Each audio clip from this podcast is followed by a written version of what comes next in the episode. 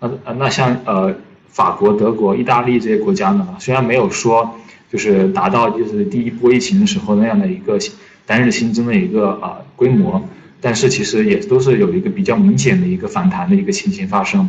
这也是之前就是许多的一个呃一些专家啊，比如说像钟南山教授，比如说像一些有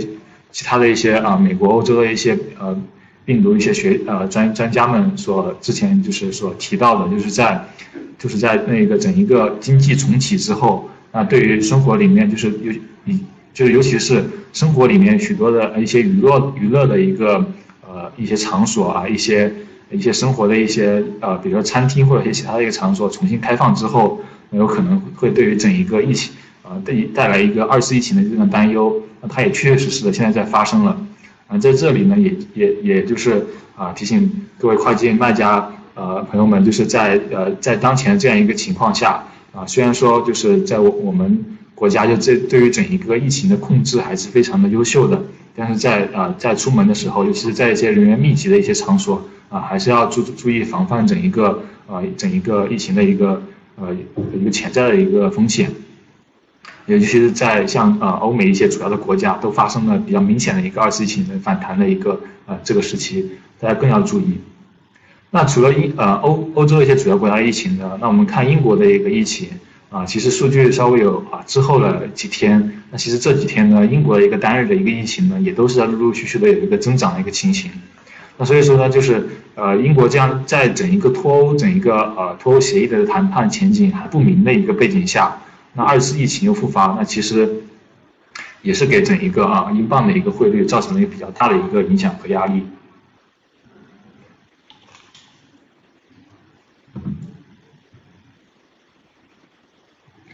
那我们看一下，就是啊整一个市场，就是对于整一个啊欧欧洲以及英国的一个整一个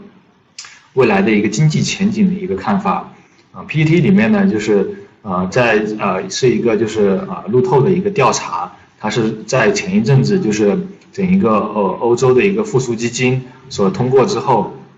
啊，大问大家就是对这个是基金的一个看法。那在这一次疫情之中呢，我们也看到就是欧就整一个欧元区欧盟有也是啊体现了一个空前的一个团结的一个景象啊，一改之前的一个欧债危机的时候的一个啊特别不团结的一个时候一个情形。那在这个背景下呢，整一个呃欧欧盟的国各个国家呢，也是在积极的啊去啊应对疫情。那尤其是在推出一些一一些那一个就是比如说啊像一些抗疫的一些基金呢，像一些这样这样一个复苏基金的时候，那一些比较相对来说疫情处理的比较好的一些国家，比如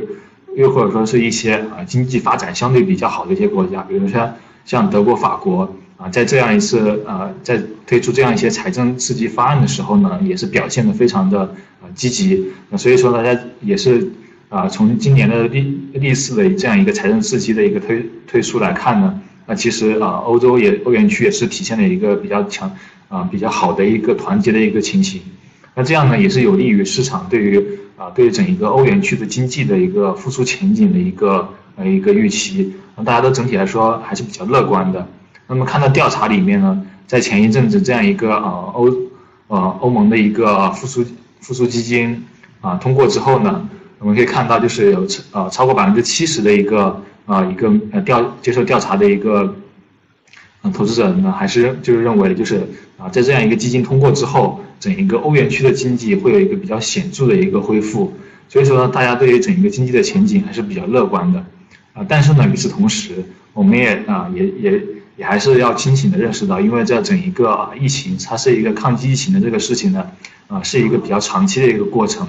啊，尤其是还它非常大的程度上仰赖于那一个药物的一个研发，那所以说呢，尽管说大家的就是预期还是比较乐观，但是说整一个啊，整一个欧元区的经济想要复苏到啊整一个疫情之前的一个情形的情况的话，可能还是需要两两年甚至啊更多的一个时间。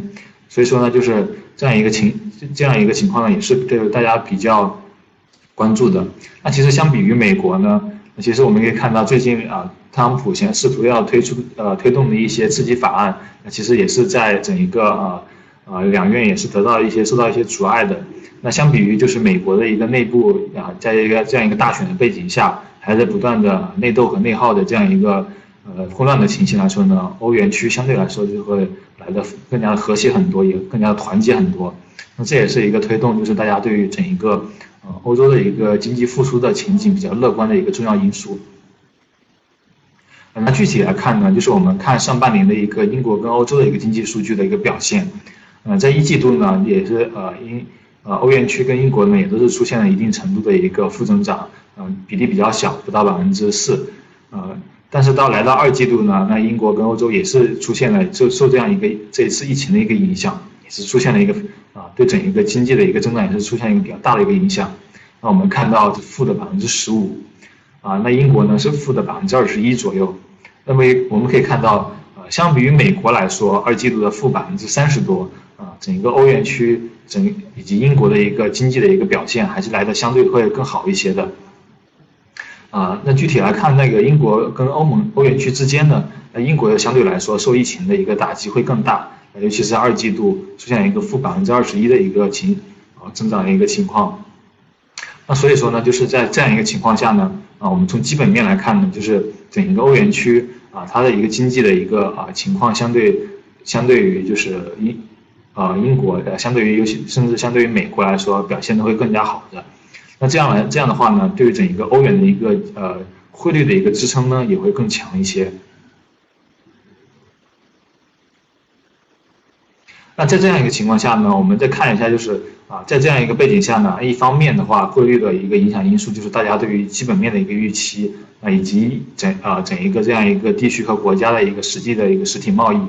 那另外一方面呢，也跟啊上次我们分享的一样，就是